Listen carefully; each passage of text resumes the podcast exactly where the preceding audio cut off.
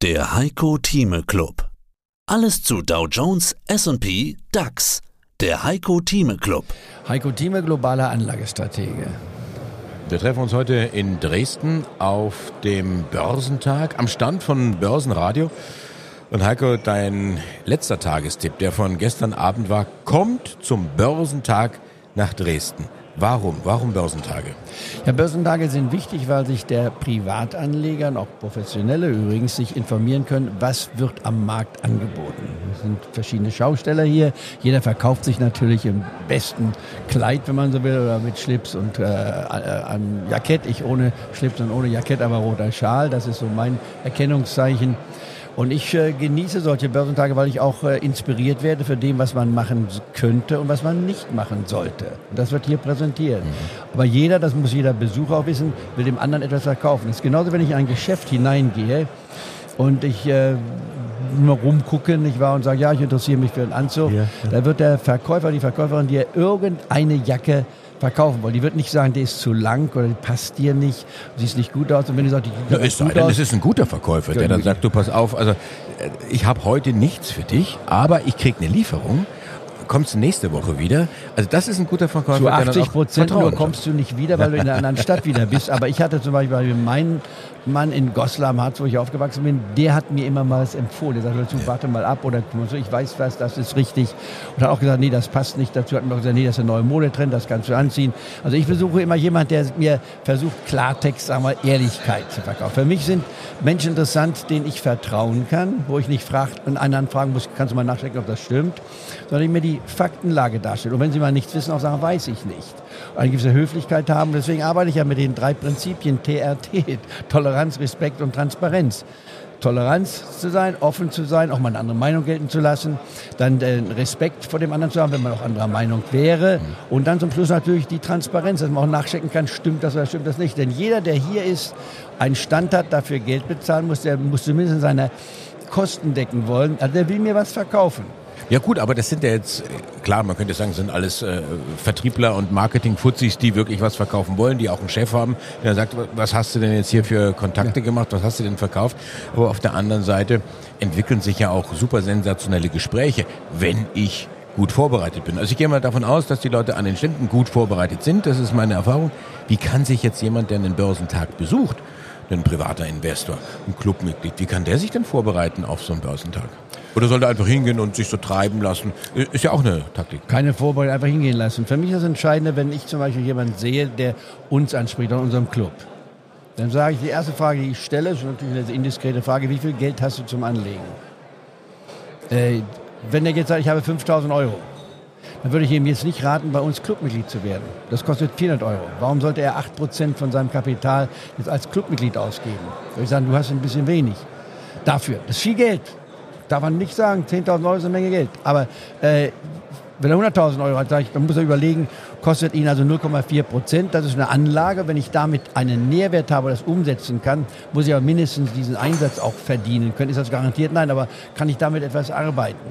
Das Weitere, was ich betrachte, ist, um den Menschen auch klar zu werden, wie alt sie sind, wie ihre Familienverhältnisse sind wie viele Kinder sie haben. Und wenn man so das ganze Konzept sieht, hat man das Gefühl, wie kann dieser Mensch, wenn er sehr jung ist, wenn er eine Einzelperson ist, 20 Jahre alt ist, meine prinzipielle Formel heißt ja, du fängst an mit deinem Alter ab 20, das mal 100 multipliziert, das sparst du jedes Jahr. Also bei 20 wären das 2000, nämlich äh, also 20 mal 100 sind 2000. Das ist für junge Menschen schon eine Menge Geld, das zurückzulegen, muss man von vornherein sagen. Wenn sie dann 30 sind, dann sind sie schon bei 3000 im Jahr. Bei 40 ist schon 4.000 mehr. Das heißt, von 20 bis 65 sind das ungefähr 180.000 Euro. Kann sich jeder mit dem Spreadsheet selber ausrechnen.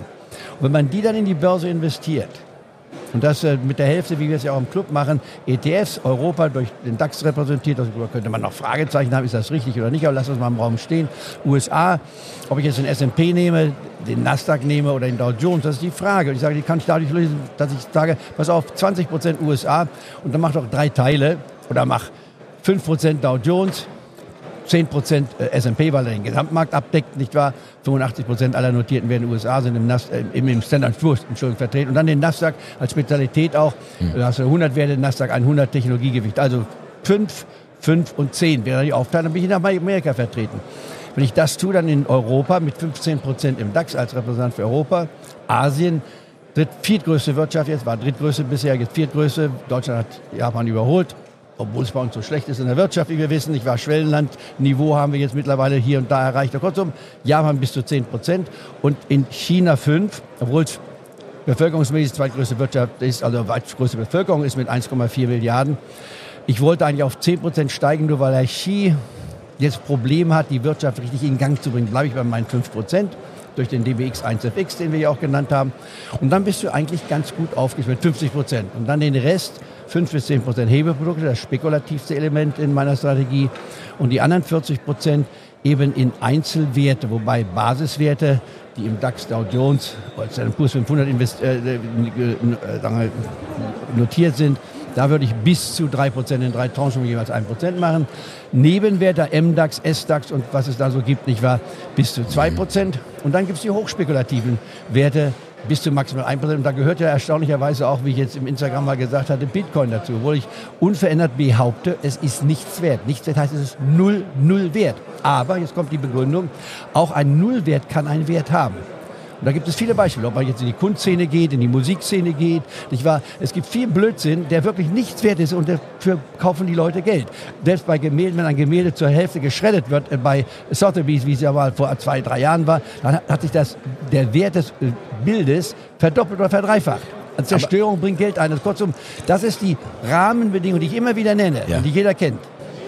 Dann gucken wir doch mal auf den Markt momentan, was der macht. Aber vielleicht noch relativ kurz, weil du wirst ja später noch ausführlicher über den Markt sprechen. Das wirst du dann auf der Bühne hier machen in Dresden gemeinsam mit Robert Halber von der Baderbank und mit Peter Heinrich vom Börsenradio.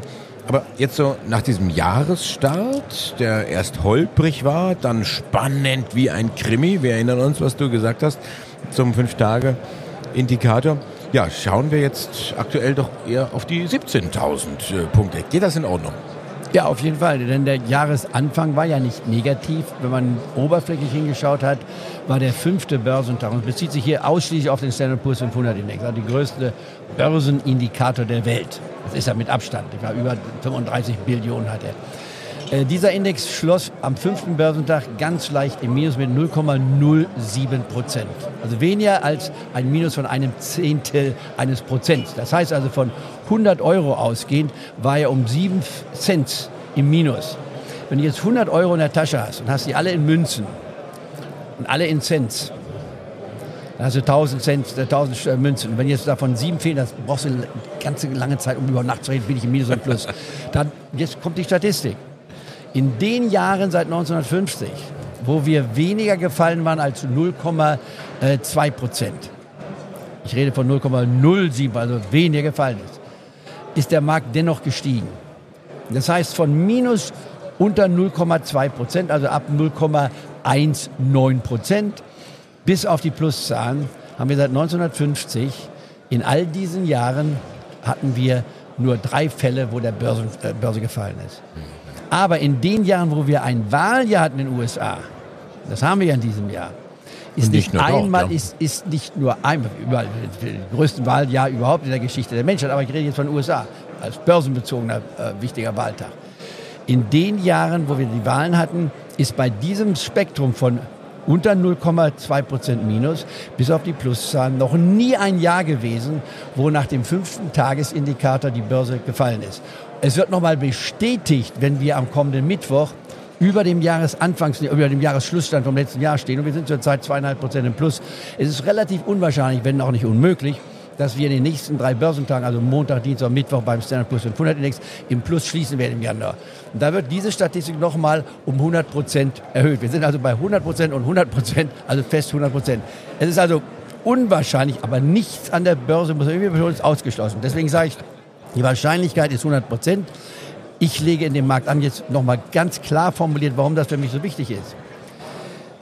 Der Indikator sagt nichts darüber hinaus, wie stark der Markt über dem Schlussstand ist. Der könnte ja nur ein Euro oder ein Punkt über dem Schlussstand sein, das war ja nichts gewesen.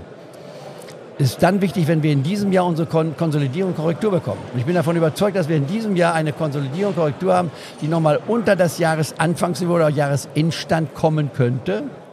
Und wenn wir da drunter sind, 5% oder vielleicht sogar 10%, Dann, wenn die Leute zittern und sagen, rausgehen, dann heißt es bei Heiko Thieme, bitte reingehen, weil ich weiß, ich bin ja höher. Warum ist das wichtig? Sie hörten einen Ausschnitt aus dem aktuellen Heiko Thieme Club. Das ganze Interview können Sie als Clubmitglied hören. Werden Sie Clubmitglied im Heiko Thieme Club, um erfolgreicher an der Börse zu handeln. Mehr dazu klicken Sie auf den untenstehenden Link.